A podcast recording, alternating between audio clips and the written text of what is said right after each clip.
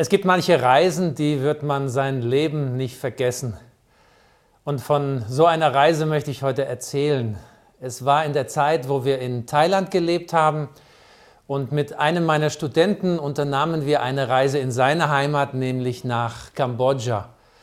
Naja, und wer nach Kambodscha fährt, der schaut sich natürlich Angkor Wat an, diese beeindruckende Tempelanlage, die die Khmer errichtet haben, die ja viele Jahre, Jahrzehnte im Dschungel versteckt waren.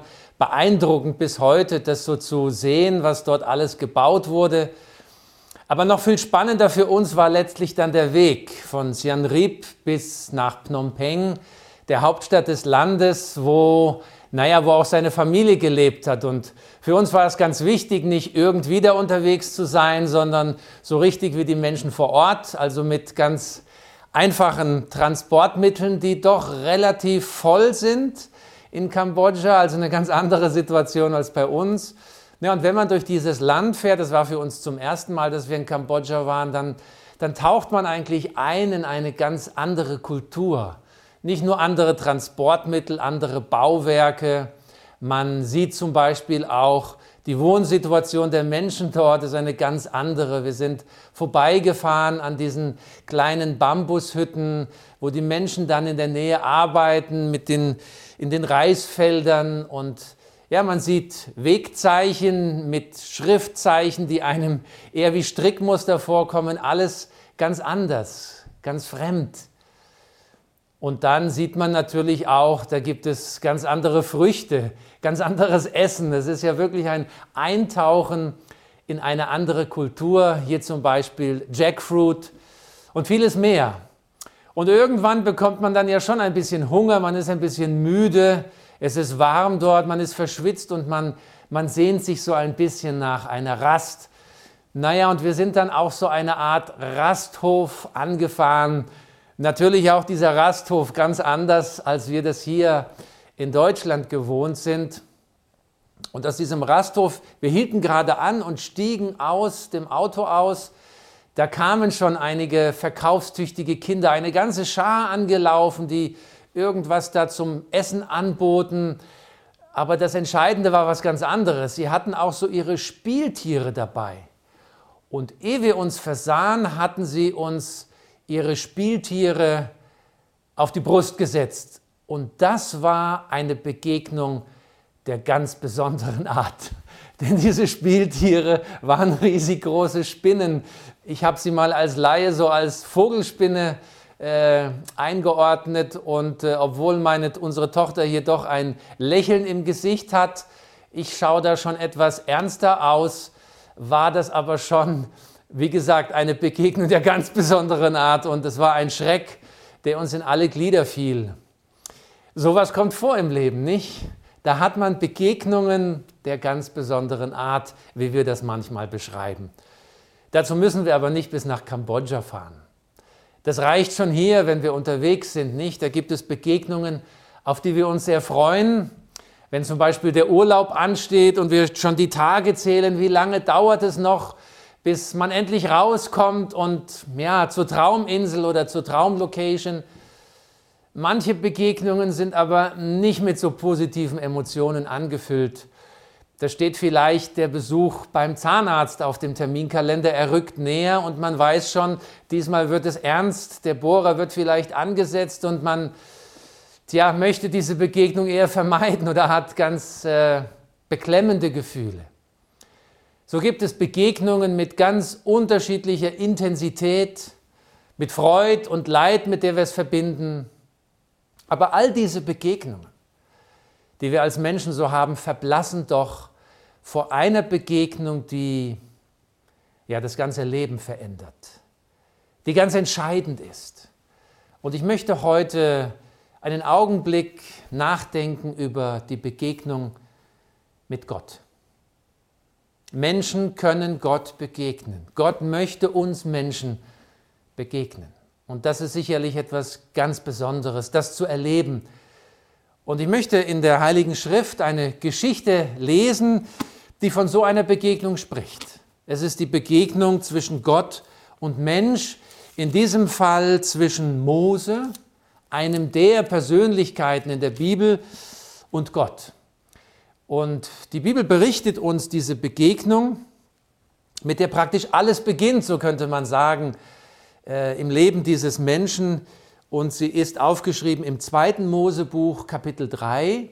Und ich möchte hier einige Verse lesen, wo wir hineinfinden und sicherlich einiges auch lernen können für unsere Lebenssituation, wenn es darum geht, Gott zu begegnen. Unter dem Thema alles beginnt mit Begegnung. Und ich lese 2. Mose Kapitel 3 ab Vers 1. Mose aber hütete die Schafe Jitros, seines Schwiegervaters, des Priesters in Midian, und trieb die Schafe über die Steppe hinaus und kam an den Berg Gottes, den Horeb. Und der Engel des Herrn erschien ihm in einer feurigen Flamme aus dem Dornbusch und er sah, dass der Busch im Feuer brannte und doch nicht verzehrt wurde.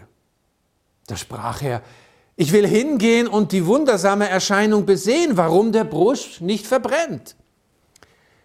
Als aber der Herr sah, dass er hinging, um zu sehen, rief er ihm aus dem Busch zu und sprach, Mose, Mose.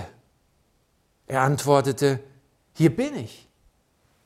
Gott sprach, tritt nicht herzu, zieh deine Schuhe von deinen Füßen, denn der Ort, darauf du stehst, ist heiliges Land.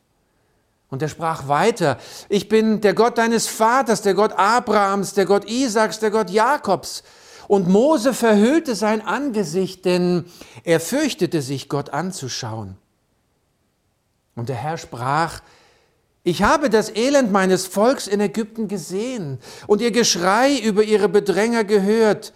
Ich habe ihr Leid erkannt und ich bin herniedergefahren, dass ich sie errette aus der Ägypter Hand und sie hinausführe aus diesem Land in ein gutes und weites Land, in ein Land, darin Milch und Honig fließt, in das Gebiet der Kanaaniter, Hethiter, Amoriter, Perisiter, Hiviter und Jebusiter. Weil denn nun das Geschrei der Israeliten vor mich gekommen ist und ich dazu ihre Not gesehen habe, wie die Ägypter sie bedrängen, so geh nun hin. Ich will dich zum Pharao senden, damit du mein Volk, die Israeliten, aus Ägypten führst.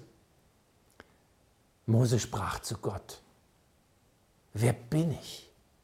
Dass ich zum Pharao gehe und führe die Israeliten aus Ägypten. Er sprach, ich will mit dir sein. Und das soll dir das Zeichen sein, dass ich dich gesandt habe. Wenn du mein Volk aus Ägypten geführt hast, werdet ihr Gott opfern auf diesem Berg.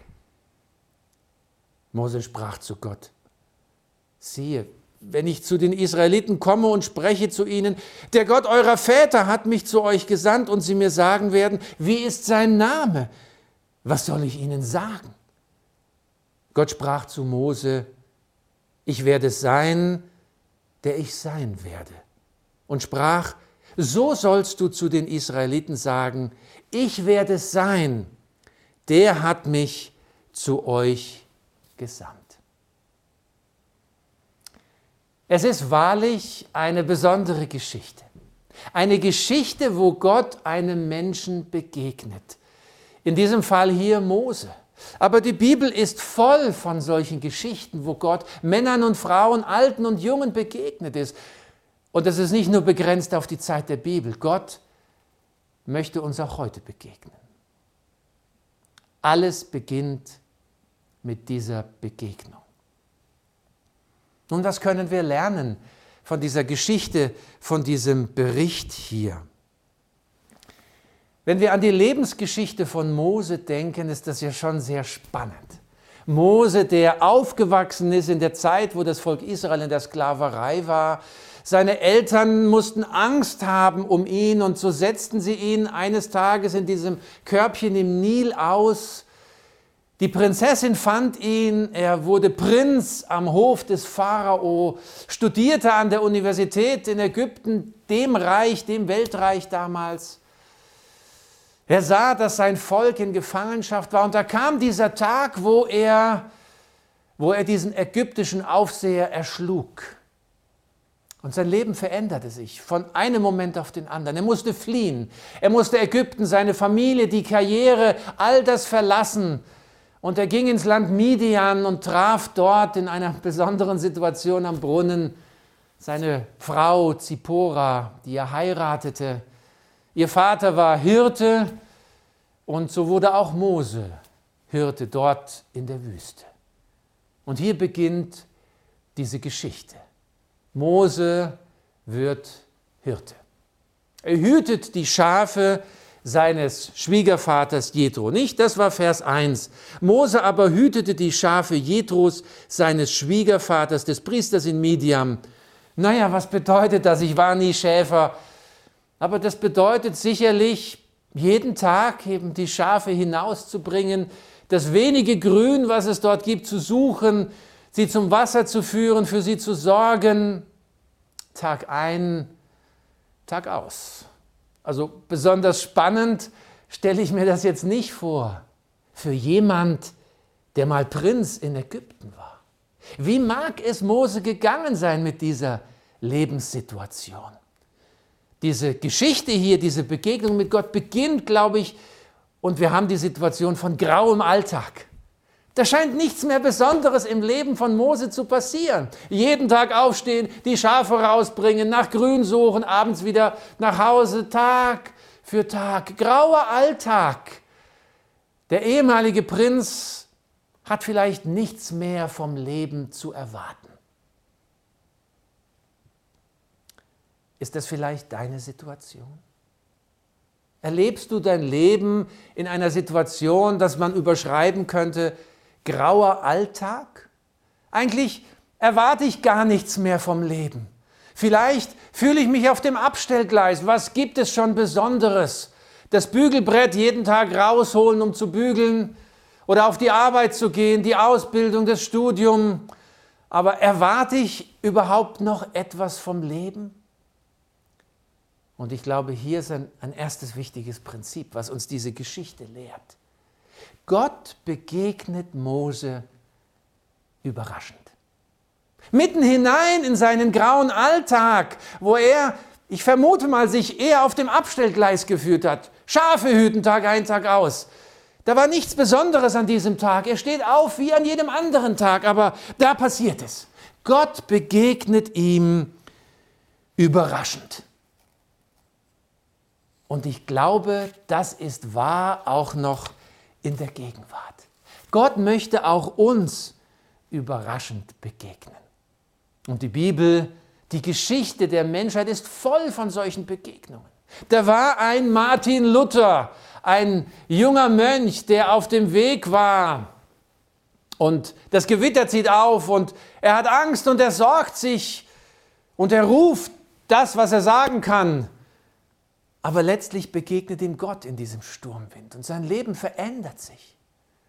Wir finden eine Reihe von Männern und Frauen, die genau das erlebt haben. Im grauen Alltag, mitten hinein, ganz überraschend, begegnet ihnen Gott. Und ich bin davon überzeugt, dass Gott auch mit uns einen Plan hat und dass er uns begegnen will. Und diese Begegnung findet oft überraschend statt. Nun schauen wir noch mal ein bisschen hinein in unsere Geschichte, in diesen Bericht 2. Mose 3. Wie begegnet Gott denn Mose?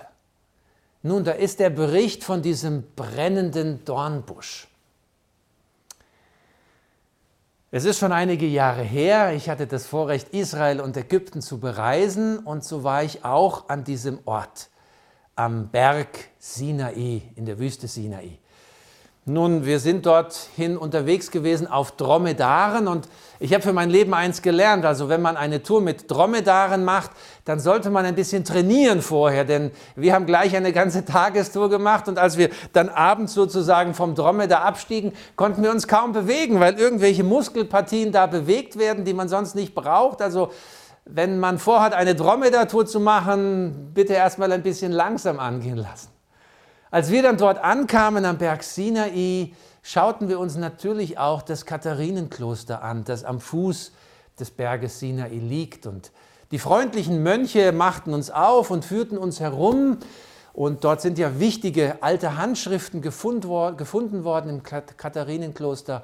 Aber so am Ende dieses Rundgangs, da kamen wir zu dem Ort, der sozusagen den Höhepunkt bildete. Und die Mönche stellten uns vor diesen Ort und sagten uns, das ist er.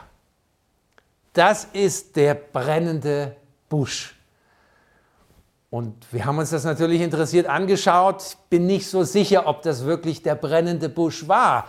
Denn das Besondere an diesem Busch war ja, wenn wir nochmal nachlesen hier in 2. Mose 3, Vers 3, da sprach er, ich will hingehen und die wundersame Erscheinung besehen, warum der Busch nicht verbrennt.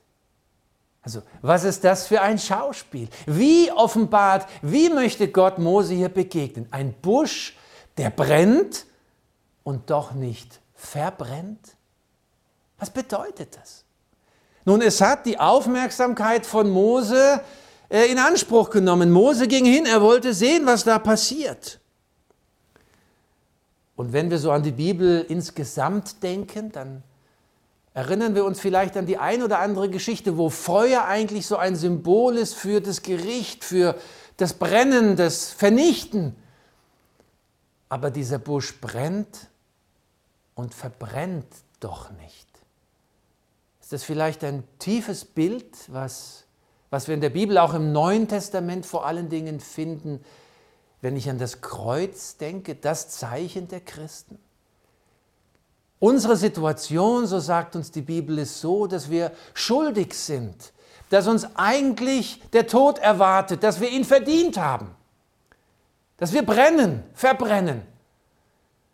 Aber die gute Nachricht, das Evangelium lautet, dass Gott unsere Schuld übernimmt, am Kreuz für uns stirbt, damit wir leben können.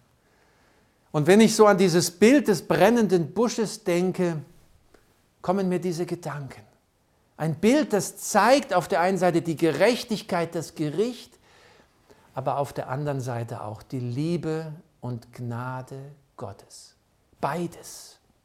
Und Mose macht sich auf, das zu sehen. Und, und ich glaube, Gott wünscht sich, dass diese Momente, die wir gerade erleben, uns auch motivieren, uns aufzumachen zum brennenden Busch, zum Kreuz, zu ihm, wo, wo Vergebung möglich ist. Und Gott ruft ihm dann zu, Vers 5, Tritt nicht herzu, zieh deine Schuhe von deinen Füßen, denn der Ort, auf dem du stehst, ist heiliges Land. Nun, habe schon davon erzählt, wir haben einige Zeit in Thailand leben dürfen. Da ist es in den meisten Kirchen so, dass man seine Schuhe auszieht, bevor man den Gottesdienstraum betritt. Das gehört sich einfach so. Man kommt nicht mit seinen Straßenschuhen da hinein. Aber was will Gott denn hier sagen? Er ist dort an diesem Ort. Es ist heiliges Land, so sagt er. Und Mose soll seine Schuhe ausziehen. Steckt darin vielleicht auch eine tiefere Wahrheit? Die Wahrheit, dass wir zu Gott kommen können, dass wir ihm begegnen können, wie wir sind. Aber dass uns diese Begegnung verändert. Dass Gott in uns wirken möchte, Raum nehmen möchte, uns ein besseres, ein neues Leben schenken möchte. Einer meiner Dozenten sagte immer, du kannst zum Kreuz kommen, wie du bist. Aber das Kreuz, der Heiland, wird dich verändern. Wir brauchen keine Vorleistung. Aber die Begegnung mit Gott, die Begegnung mit Jesus Christus hat Einfluss auf unser Leben, einen guten Einfluss. Und wir werden manche alten Schuhe, die wir vielleicht haben, ausziehen und hinter uns werfen, weil wir etwas Besseres gefunden haben. Die Begegnung mit Gott ist eine Begegnung, die unser Leben verändert. Es ist die Begegnung. Alles beginnt mit dieser Begegnung. Und ich glaube, das sehen wir hier auch bei Mose. Mose erlebt, Gott begegnet ihm überraschend, aber Gott begegnet ihm auch überwältigend. Er erlebt das Gericht, aber vor allen Dingen auch die Gnade Gottes, die Menschen verändern kann, weil wir dadurch seine Liebe spüren, weil wir sie erleben können. Gott begegnet Mose. Überraschend und überwältigend. Und vielleicht nehmen wir noch einen letzten Blick, einen, einen letzten Aspekt dieser Geschichte. Es wäre sicherlich noch einiges hier an Schätzen zu heben. Nun, wenn wir lesen in Vers 10, heißt es hier, so geh nun hin, ich will dich zum Pharao senden, damit du mein Volk, die Israeliten, aus Ägypten führst. Also diese Begegnung mit Gott hat auch noch einen weiteren Aspekt. Es ist ein Berufenwerden zum Dienst. Und Mose bekommt hier eine ganz besondere Aufgabe auch, zu der Gott ihn beruft. Naja, und erinnern wir uns an die Situation von Mose. Mose der sich eher wohl auf dem Abstellgleis gefühlt hat, der nur noch Tag ein, Tag aus Schafe hüten musste. Und jetzt kommt Gott und ruft ihn zu so einer Aufgabe. Eine riesige Aufgabe, eine gewaltige Verantwortung, dieses Volk Israel, Hunderttausende von Menschen aus der Sklaverei in Ägypten zu führen. Und ich stelle mir das so vor, als Mose das hört, als Gott ihm begegnet und ihm so viel Vertrauen entgegenbringt, ihn wertschätzt und ihm sagt, du bist der richtige Mann für diese Aufgabe. Und, und Mose kann es kaum fassen. Er wird die Arme ausgebreitet haben, er wird auf Gott zugelaufen sein und wird ihm sagen, Dankeschön, Dankeschön, endlich kann ich jetzt zeigen, wer ich bin. Endlich kann ich all das, was ich gelernt habe, einsetzen, zu einem der größten Führer der Menschheit werden. Ist das die Reaktion von Mose? Gut, dass wir die Bibel haben und wir können nachlesen. Und es heißt hier in Vers 11, Mose sprach zu Gott, wer bin ich? Oder wenn wir ein bisschen weiterlesen, dann heißt es in Kapitel 4, Vers 13, weiterhin in diesem Gespräch, Mose aber sprach, mein Herr, sende, wen du willst, aber nicht mich. Also Mose ist gar nicht begeistert von dieser Aufgabe, ganz im Gegenteil. Wir spüren die Zurückhaltung von Mose, vielleicht die Angst, die in, die in ihm emporsteigt, wenn er an diese Aufgabe denkt. Und ich glaube, wir merken auch, Mose ist ein anderer geworden. Damals, vor 40 Jahren, als er diesen Ägypter umbrachte, um vielleicht ein Stück weit der Befreiung seines Volkes nachzuhelfen. Da war er wohl eher aufbrausend, war wohl eher in der Gefahr, die Dinge selbst in die Hand zu nehmen. Und jetzt hatte er 40 Jahre Wüste hinter sich. Und als Menschen würden wir vielleicht sagen, verschwendete Zeit. Aber mein Eindruck ist, diese 40 Jahre Wüste waren die beste Universität für Moses Charakter, die es nur geben konnte. Er hatte gelernt, dass die Kraft, die er selbst hat, nicht entscheidend ist. Sich auf Gott zu verlassen. Er war demütig geworden und er schreckt zurück vor dieser Aufgabe, vor dieser Berufung. Aber ich glaube, die Geschichte lehrt uns, dass Gott ihm hier auch überzeugend begegnet. Was geschieht? Naja, wenn wir die Geschichte etwas weiterlesen, merken wir, Mose hat schon eine ganze Liste vorbereitet, warum er nicht der Richtige ist. Er kann nicht reden und viele andere Dinge. Also, Herr, du musst dich getäuscht haben, mich dazu zu berufen. Nimm lieber jemand anders. Und auch hier, glaube ich, können wir doch schnell auch an die Gegenwart und unser Leben denken. Bin ich bereit, wenn Gott mir begegnet, mich auch berufen zu lassen? Zu etwas, wo mir die Knie schlottern, weil ich sage, das kann ich nicht? Vielleicht sind das die größten Chancen, Gott im Leben zu erleben, bereit zu sein, mit ihm den Schritt des Glaubens zu wagen. Und wir sehen hier an dieser Stelle gleich, Gott begegnet Mose überraschend, überwältigend und er begegnet ihm auch überzeugend. Wie geschieht das? Nun, wir wollen noch einmal hineinschauen in diese Geschichte. Da sagt nämlich Gott oder er gibt ein Versprechen und sagt in Vers 12, ich will mit dir sein. Gott verspricht seine Gegenwart, seine Führung und ich glaube, an vielen anderen Stellen der Bibel finden wir dieses Versprechen wiederholt. Wenn ich an die letzten Verse im Matthäusevangelium denke, wo wir, naja, wir nennen das oft den Missionsauftrag lesen, den Jesus seinen Jüngern gibt und damit allen seinen Nachfolgern. Und auch hier finden wir das. Und ich bin bei euch alle Tage bis an der Weltende. Daran können wir uns festhalten. Das verspricht Gott. Und Gott stellt sich auch vor. Er sagt, er gibt sich einen Namen. Und es, er sagt hier in Vers 14, Gott sprach zu Mose, ich werde sein, der ich sein werde. Und so sollst du zu den Israeliten sagen, ich werde sein, der hat mich zu euch gesandt. Und damit enthüllt Gott ja ein Stück seines Wesens. Was bedeutet denn das? Ich bin der ich bin, ich werde sein, der ich sein werde. Nun, wenn wir als Menschen darunter leiden, dass eigentlich kaum noch etwas zuverlässig ist, wer ist heute schon bereit, sich festzulegen, auf welchen Menschen können wir wirklich vertrauen, der zu seinem Wort steht? Dann sagt Gott hier, so würde ich es verstehen, das ist meine Wesensart. Ich bin zuverlässig. Ich stehe zu dem, was ich sage. Darauf kannst du dich, Mose, darauf können wir uns fest verlassen. Das ist ein Anker. Das ist eine Lebensgrundlage, die standhält. Martin Buber hat diesen Satz mal so übersetzt. Ich bin da für euch.